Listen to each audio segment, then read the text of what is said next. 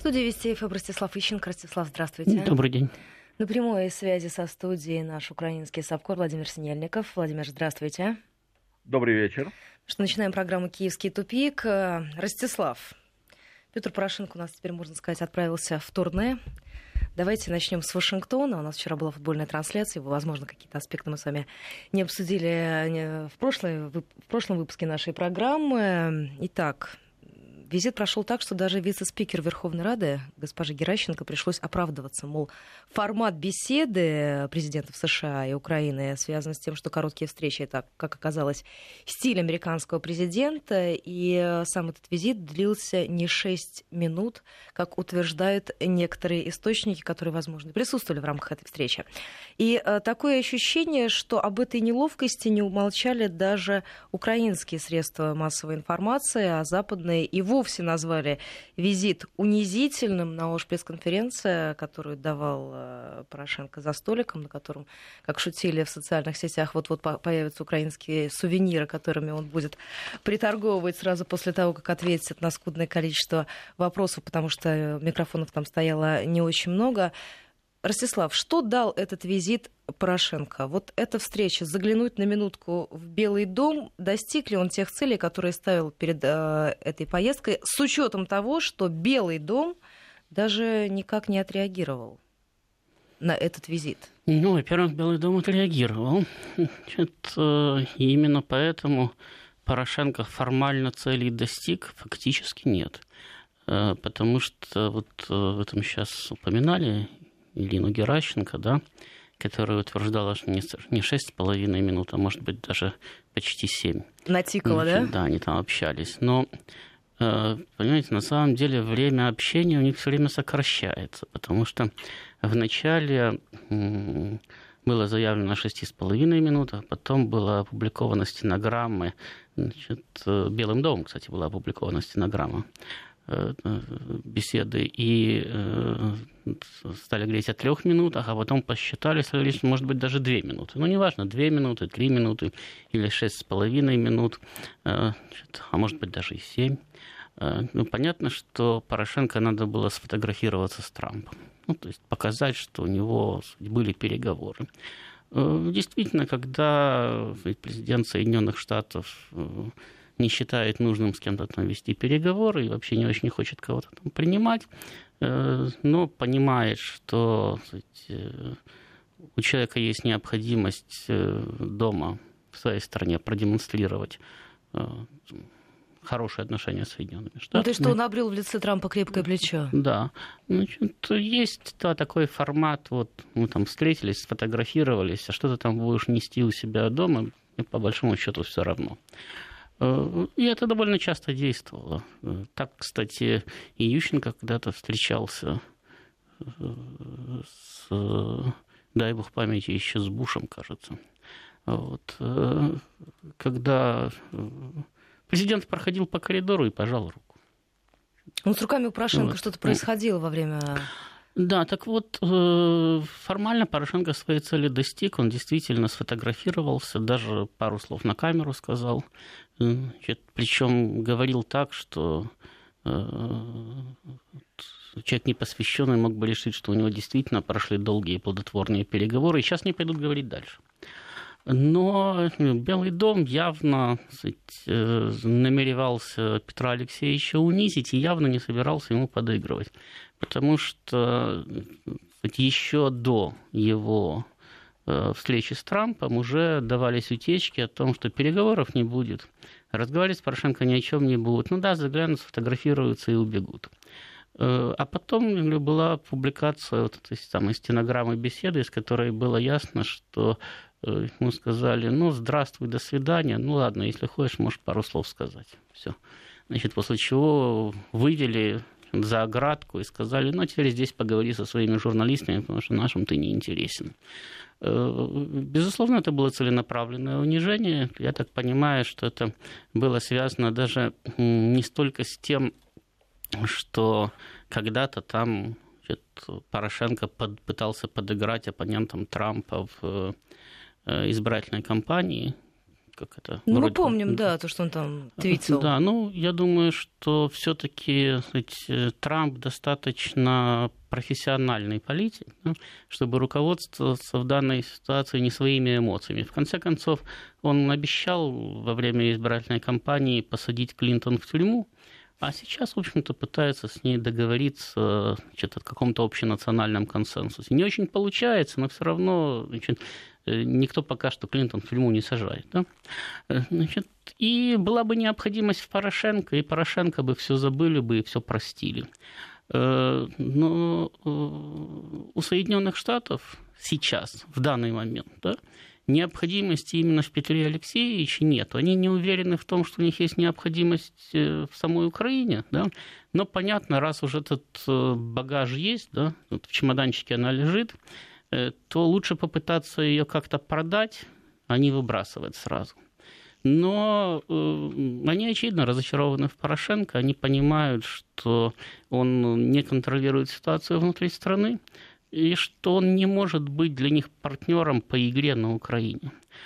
Поэтому он им был не нужен. Поэтому Порошенко, начиная с января месяца, буквально чуть ли не каждый день сообщал, что у него есть договоренность о встрече с Трампом, которая вот-вот состоится. Сообщал, сообщал, сообщал, сообщал, и в конце концов полетел туда без всякой договоренности, потому что его визит был никем не подтвержден, когда самолет туда уже летел. Значит, и дальше весь ход визит это... Э, Зашел в Белый дом как на экскурсию и случайно это, оказался в кабинете. Это, это элементарная работа нанятой лоббистской компании. То есть это даже не дипломатические усилия украинского МИДа.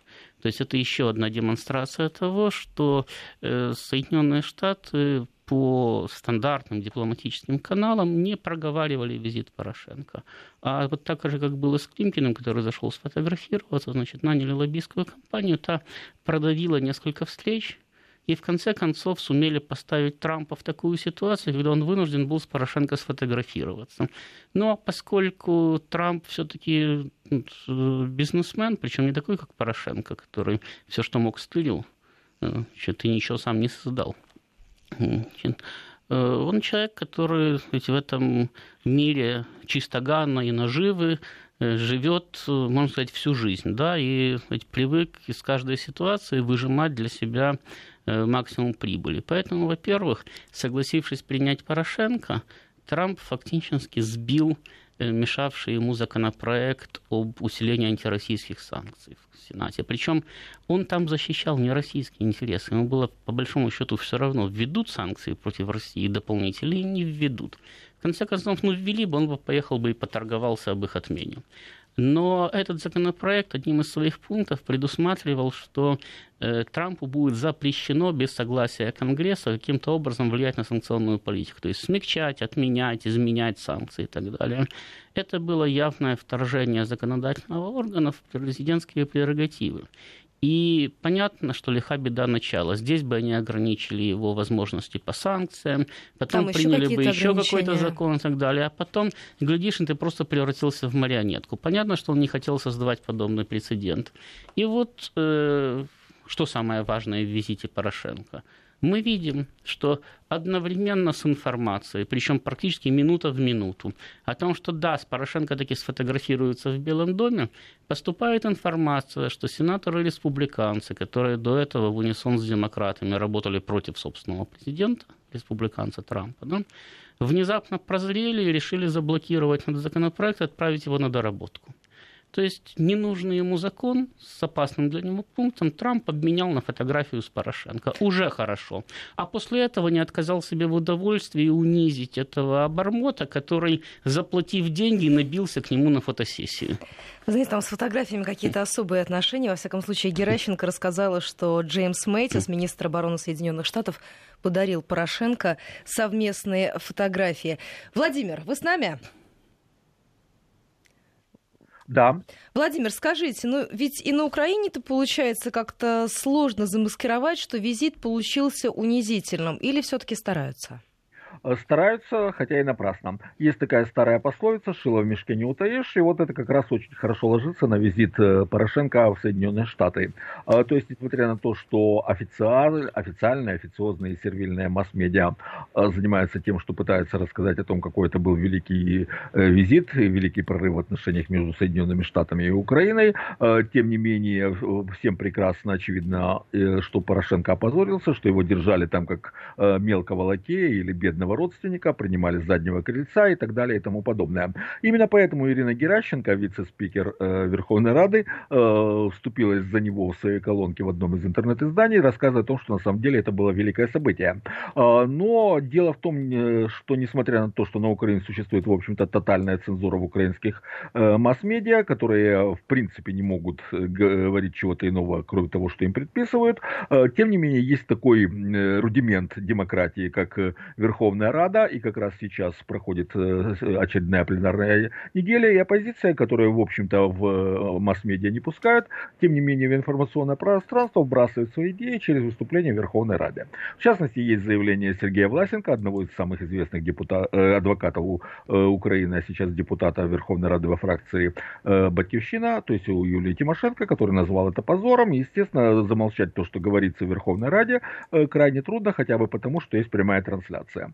А, так вот, э, э, политические оппоненты нынешней власти, а это практически все политики, за исключением блока Петра Порошенко и Народного фронта, сейчас просто юродствуют и высмеивают Порошенко по поводу его визита, и, естественно, это прорывается в информационное пространство. Поэтому замолчать невозможно. Опять-таки, повторюсь, есть старая истина. Шило в мешке не утаишь. Не увидишь, но уколешься. А скажите, а вот как это комментируют вот эту изысканную, в кавычках, форму лести и подхалимажа о том, что, оказывается, Порошенко грезил, мечтал с юных лет оказаться в Пентагоне? А, нет, никак не комментируют, то есть, как бы, то, то есть, в смысле об этом сообщают, но, естественно, никакого сарказма и иронии по поводу вот, это, вот этих заявлений не наблюдается. То есть, об этом говорят абсолютно серьезно, что вот так оно и есть. В всяком случае, так говорят масс-медиа и политологи. Ростислав, у меня к вам будет вопрос. Э, ну, Украина же не только фотографии искала в Вашингтоне, но еще, насколько я понимаю, газ и уголь обсуждались там возможные поставки жиженного природного газа из Луизианы. Там ли ищут? По ну, принципу ну, «готовься, не летом». Ну, понимаете, давайте все-таки разделять Украину и Порошенко. Ведь э, это, по большому счету, был не визит президента Украины, да, это была частная поездка Порошенко, замаскированная под визит.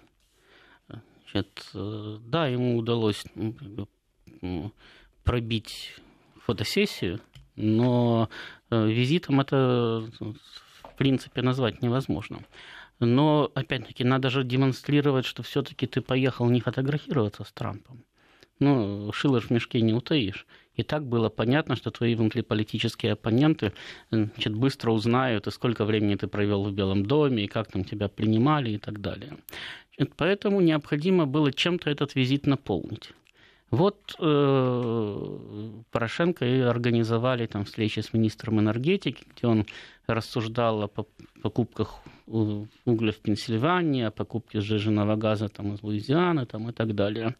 Э, понимаете, это э, э, беспроигрышная тематика. Вот приезжаете мы в Соединенные Штаты и говорите, ну, я хотела встретиться с министром энергетики, обсудить возможности покупки на несколько миллиардов долларов американского угля и газа. Ну, с вами встретиться, еще не обсудить, если вы хотите купить на несколько миллиардов долларов. Вы встречаетесь и говорите, «А правда, хорошо было бы, если бы мы купили. Говорят, конечно, было бы хорошо, если бы вы купили, мы совсем не против вам продать. Если еще что-то хотите купить на несколько миллиардов долларов, вы подумайте, мы все что угодно продадим.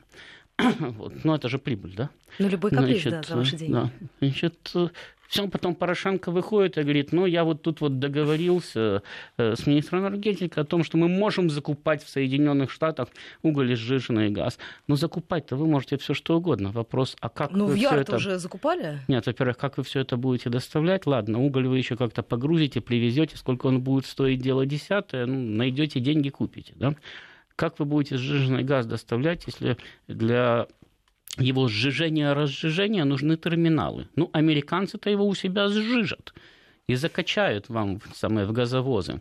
А как вы его потом у себя будете разжижать, там, и как вы его будете дальше э, гнать по трубопроводам и так далее, ну, это же все технически очень сложно. Более того, э, Турция практически не самое, отказывается пропускать и газовозы, и нефтяные танкеры через свои проливы. Но Украина еще пока что не получила выход ни к Каспийскому, ни к Балтийскому морю, ни к Атлантическому океану. У нее единственное побережье – это Черное море, куда можно попасть только через турецкие проливы. Поэтому да, поговорить можно о чем угодно, почему бы нет. Поставить галочку, что вот обсудил важную проблему с министром энергетики, добился понимания, значит, нам не отказали, нас поддерживают – захотим, еще что-нибудь купим. Можем, например, кукурузы купить в Соединенных Штатах, тоже продадут. Вот.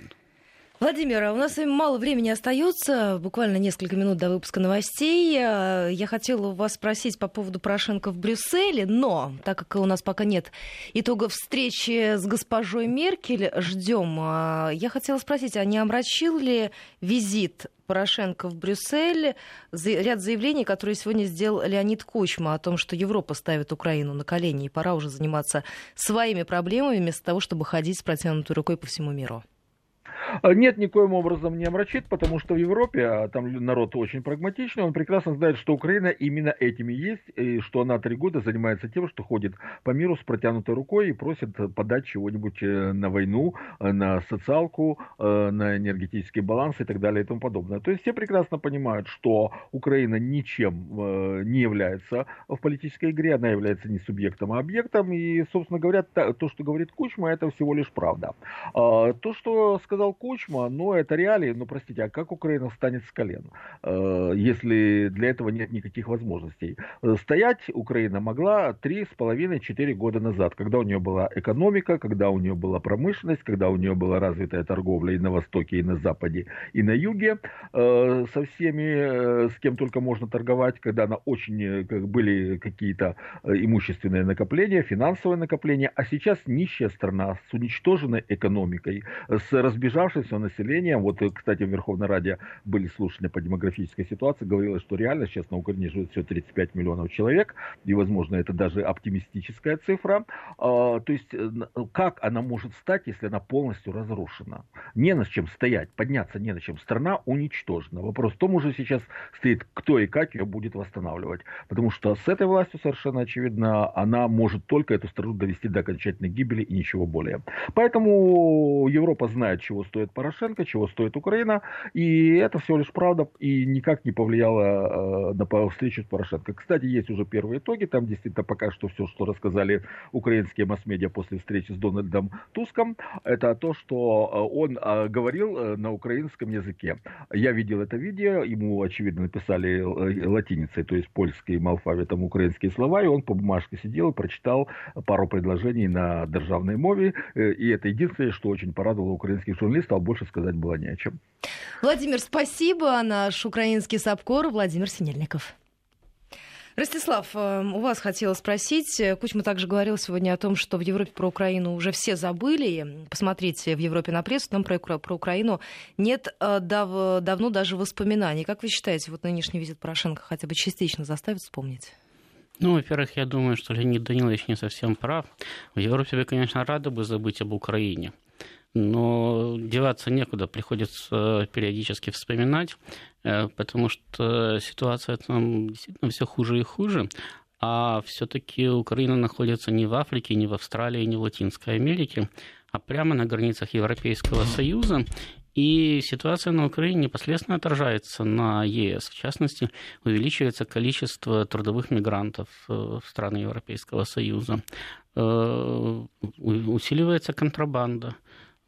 Причем уже неоднократно за последние три года на границе э, Украины-ЕС ловили людей, которые пытались провозить туда оружие, взрывчатку и так далее. Я думаю, что все это, безусловно, не радует Европейский Союз. Это первое. И второе, Европейский Союз в лице Франции и Германии все-таки э, связан Минскими соглашениями. Значит, и поэтому, опять-таки, просто забыть о том, что Украина существует, невозможно, потому что если Минск не будет реализован, он пока очень далек от реализации, э, чтобы не сказать, что к ней практически и не приступали, да, значит, то рано или поздно нашим дорогим европейским друзьям и партнерам придется объяснять, а что делать дальше – а вот об этом мы поговорим сразу через несколько минут. Продолжаем разговор с Ростиславом Мыщенко. Ростислав, слушатель спрашивает, как вы считаете, хорошо зная нынешнее украинское руководство, кто из них наиболее адекватно оценивает реальное положение дел на Украине в мире и готовы ли они к стремительному катастрофическому развитию событий? Думаю, что не готовы. Вот, не готовы просто потому, что они привыкли э, к тому, что как-то все время все утрясалось. Ну, то есть менялись президенты, проходили перевороты. Э, ну, а то есть надеялись было... на то, что рассосется. Да, все, было, все было по-прежнему. Вот. И совершенно очевидно, что и сейчас они тоже надеялись на то, что ну, как-то там потом все постепенно утрясется, он с Россией договорятся, Европа поможет, Соединенные Штаты поддержат, деньги будут.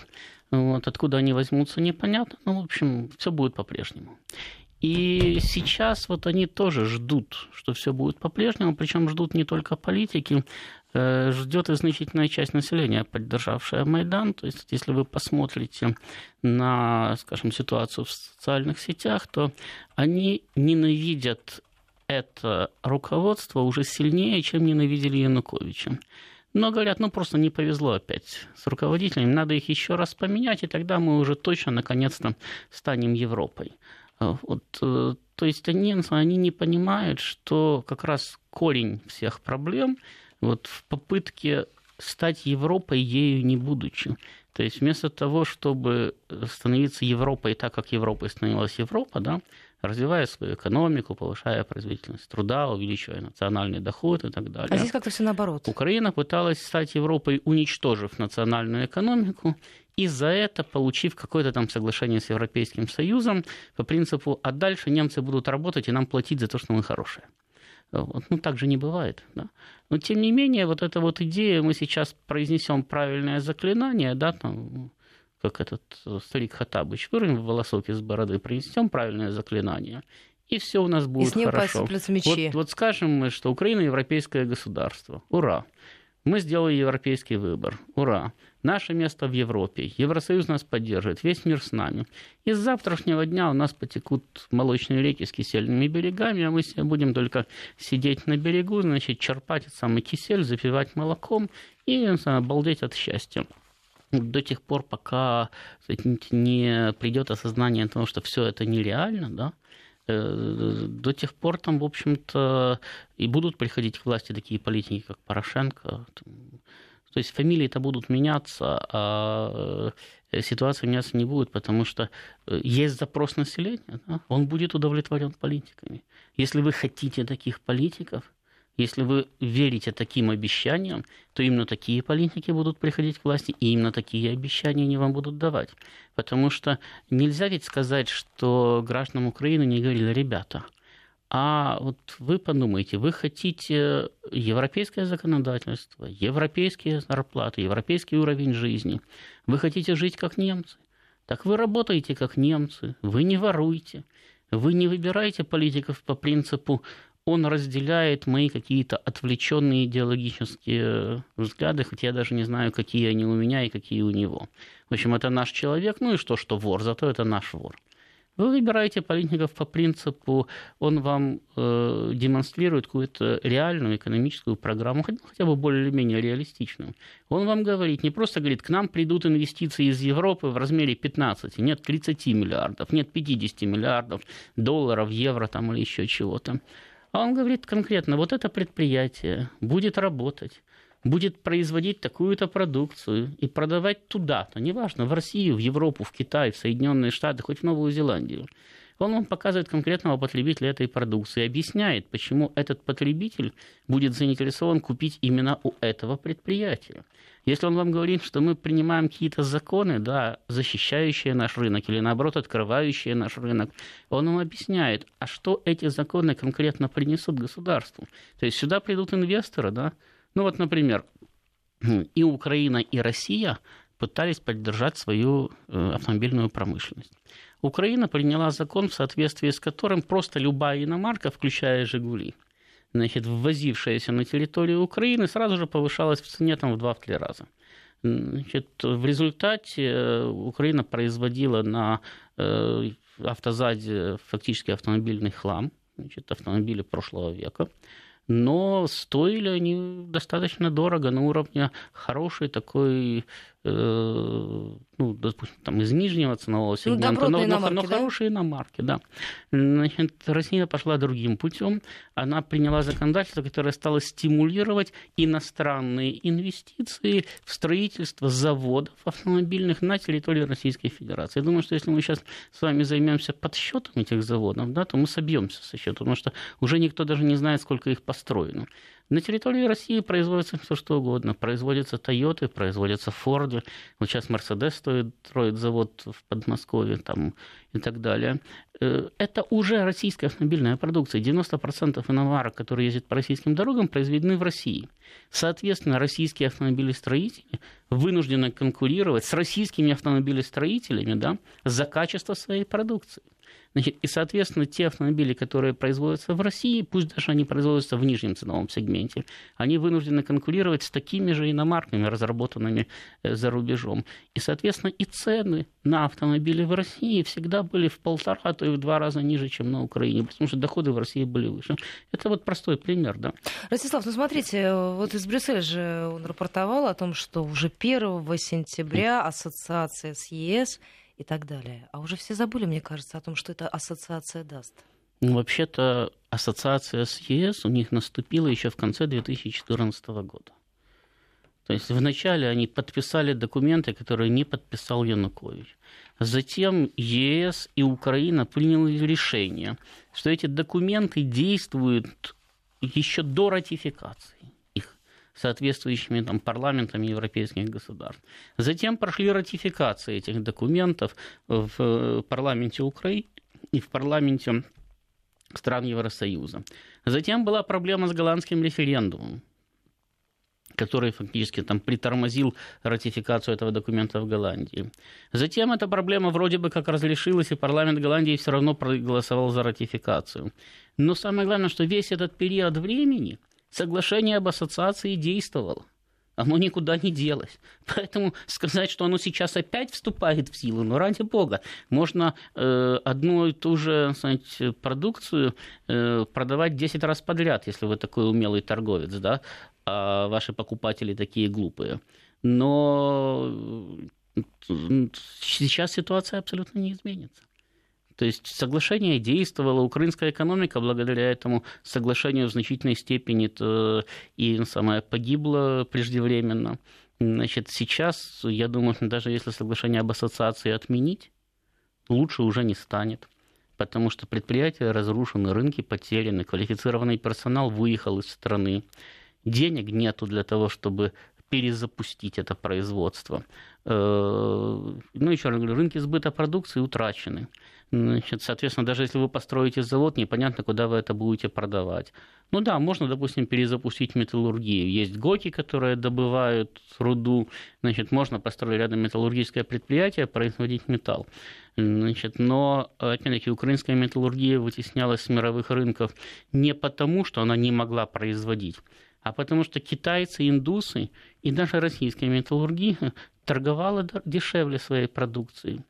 Значит, китайцы и индусы вытесняли даже российских производителей с мировых рынков, потому что российская продукция была дороже, допустим, индийской. Да?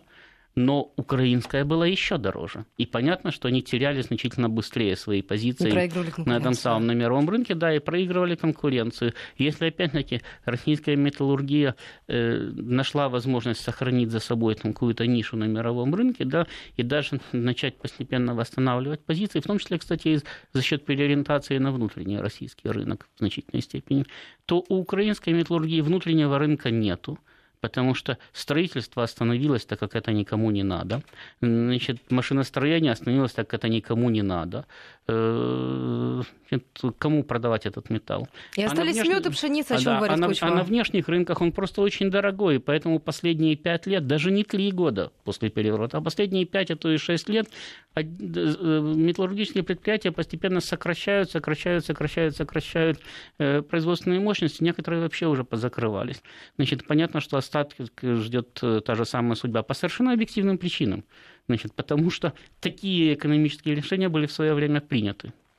Ростислав, у Порошенко спросили в Брюсселе, насколько я понимаю, что делает господин Саакашвили на Украине. Он сказал, что он абсолютно не знает, потому что Саакашвили был приглашен для того, чтобы помогать ему, но, увы, результаты вы видите, он ничего важного не сделал. Я вам этот вопрос адресую. А что сейчас делает Саакашвили на Украине? Ну, вы знаете, я все-таки думаю, что этот вопрос надо задавать господину Саакашвили. Саакашвили. Да. Не мне, не Порошенко, а господину Саакашвили. Значит, я могу предположить, что на Украине господин Саакашвили живет, потому что больше ему жить негде. В Грузии могут посадить в тюрьму, а в Соединенных Штатах его явно не ждут, потому что он же там пытался окопаться, да, его мягко, но настойчиво выперли на Украину. Значит, на Украине у него тоже не сложилось. Поработал он одесским губернатором, там помечтал о том, э, что он может стать э, там, и премьером, и даже президентом. Но мечты закончились тем, что сейчас он ходит и рассказывает, какие плохие на Украине олигархи, и как украинец Саакашвили выведет Украину из кризиса. Ему не там верят. еще периодически яйцами забрасывают. Я говорю, ему не верят. Мы сейчас должны прерваться. У нас впереди информация о погоде. Затем продолжим «Киевский тупик» с Ростиславом Мищенко. 18.48 в Москве. Возвращаемся в программу. Продолжаем разговор с Ростиславом Ищенко. Ростислав, ну, Семен Семенченко объяснил, кто превратил Львов в мусорную столицу. Он рассказал о том, что операция по превращению украинского Пимонта в мусорную столицу не может быть только спецоперацией администрации Порошенко. Уничтожение всего украинского выгодно в первую очередь Путину. И для меня все это еще одно доказательство того, на кого работает вся верхушка якобы украинской власти. Ну, понятно, Путин лично завозил мусор во Львов, кто бы сомневался. Вот, э, мне уже приходилось говорить, что вообще э, ситуация с этим львовским мусором, да, которая продолжается уже не один год, она в первую очередь демонстрирует беспомощность именно украинской власти. Э, именно центральной украинской власти, потому что если у вас э, ну, крупный город, да, с почти миллионом населения, э, которую вы называете культурной столицей Украины, захлебывается от мусора, если его некуда оттуда вывозить, да, и вы в течение двух лет на уровне центральной власти не в состоянии решить эту проблему, то, наверное, в консерватории надо что-то поправить, да?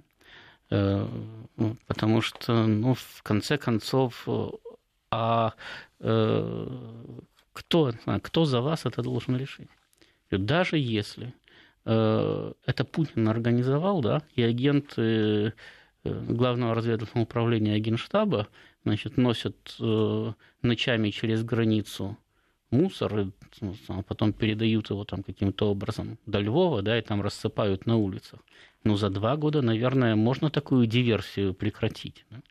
все-таки крупное европейское государство с работающими спецслужбами. Армия его воюет с Россией, как они утверждают, уже три года. Остановите а Путин, мусор. Да, а Путин беспрепятственно завозит во Львов мусор. Так, понимаете, хорошо же, что только мусор завозит. А вдруг он завтра решит в таком же количестве завести во Львов динамит, и тогда что? Вот. Э, ну, э, я говорю, понимаете, самое по-моему, от этих самых рассказов о Путине, который ночами не спит, все думает, как бы навредить Украине, уже э, самим гражданам Украины не смешно, а тошно. То есть они в это уже давным-давно не верят, но вот эти вот, сказать, клоуны, пришедшие к власти, злые клоуны, пришедшие к власти в 2014 году, по инерции все еще продолжают объяснять все свои провалы тем, что ну, есть такой бог по имени Путин – и очень сложно с ним договориться или сладить. Еще одна тема по поводу верят, не верят, но во всяком случае эти угрозы есть. Ежегодный Одесский кинофестиваль может оказаться под угрозой срыва. Во всяком случае, радикалы пригрозили сорвать э, это кинематографическое событие из-за того, что Тигибка, Виктория Тигибка, она президент этого фестиваля, заявила о том, что на Украине идет гражданская война, поэтому тяжело приглашать в страну зарубежных кинозвезд. Ей тут же ответили, бывший глава Одесского отделения правого сектора Сергей Стерненко э, сказал о том, что либо кинофестиваль сменит эту сепаратистку на кого-то другого, или все может очень плохо закончиться. Ну, знаете, поскольку кинофестиваль это не гей-парад, э, то я думаю, что раз обещали, то сорвут. Потому что кинофестиваль не будут охранять э, так же уверенно, ну, как нет, гей-парад? Ну, вы же понимаете, что Э, э, ни Совет Европы, там, ни парламенты государств членов ЕС, ни их правительства не будут возмущаться по поводу того, что там сорван кинофестиваль.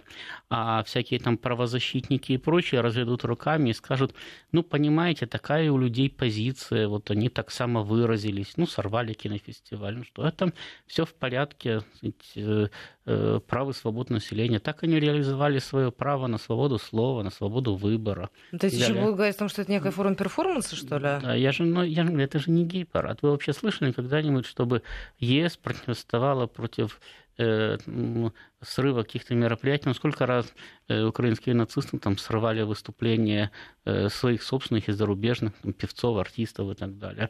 Я не слышал ни об одном протесте. И сейчас не будет. А, еще одна тема. У нас буквально остается 4 минуты. Буквально накануне был опубликован опрос Киевским международным институтом а, социологии о том, что главная тема, которая беспокоит жителей Украины, это война на востоке страны. На втором месте вопрос уровня жизни.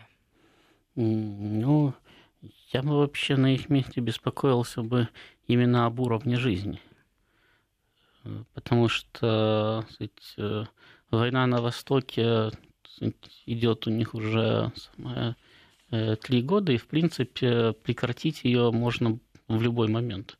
Для этого достаточно только добрая воля киевского руководства.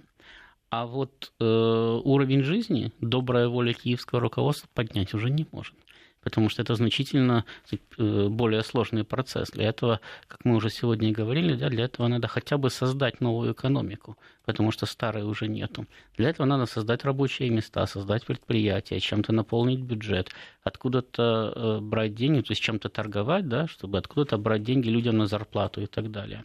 А войну прекратить это, пожалуйста. Вот у вас есть Минские соглашения, выполняйте, и все у вас в этой жизни будет хорошо. Война прекратится, по сути дела, моментально. Не надо там стрелять, да? Отведите свою артиллерию на те самые 30 километров, которые указаны в Минских соглашениях. Начните дальше развод войск, начните выполнять, начните обмен пленами, начните выполнять Минские соглашения, примите закон об особом статусе Донбасса, никакой войны не будет. Это не значит, что Донбасс реинтегрируется, потому что там слишком уже далеко зашли вопросы разрыва. Но, ну, кроме мере, переговоры об этом вы вести можете, да? Но уж войны-то точно не будет. Это же, не, это же не Донецк напал на Киев, а Киев напал на Донецк. Вот. Поэтому что беспокоиться? Если беспокоит, прекратите воевать, и беспокоить не будет. А еще одна тема, которая очень радовала и очень беспокоила украинское руководство, это пресловутый безвиз. Но вот последние данные опросов свидетельствует о том, что только у 10% украинцев есть эм, намерение воспользоваться упрощенным визовым режимом с Европейским Союзом. Потому что такое количество паспортов, насколько я понимаю, биометрических имеется на руках чуть больше 10% украинцев. Ну, э, там вроде бы были данные о том, что свыше 50% граждан Украины не собирается получать биометрические паспорта. Следовательно, если там где-то 40-45% их хотят получить или собираются получить, то это значит, что ну, теоретически предполагают воспользоваться безвизовым режимом эти самые 40-45%. У 66, извините, что перебиваю, вообще нет загранпаспорта процентов. Да, но это же не значит, что они его не собираются получить. Да? Вот. Ну, а в принципе, опять-таки, это же точно так же, как и со всем остальным. Если у вас нет денег для того, чтобы что-то приобрести, то вы приобретать и не будете. Если у вас нет денег на поездку за рубеж – Зачем вам биометрический паспорт, который, кстати, тоже стоит определенных денег и определенных усилий стоит еще его получение? Ну вот зачем вам просто красивая карточка пластиковая, да, если вы все равно не сможете ей воспользоваться? Из Тель-Авива в завершении нашего разговора пришло сообщение, почти 80 тысяч туристов из Украины и Грузии незаконно остались на территории Израиля. Мы на этом с вами прощаемся. Ростислав, наша с вами разлука будет совсем короткой. Уже завтра утром в 10 утра встречаемся в этой студии в «Формуле смысла». Спасибо.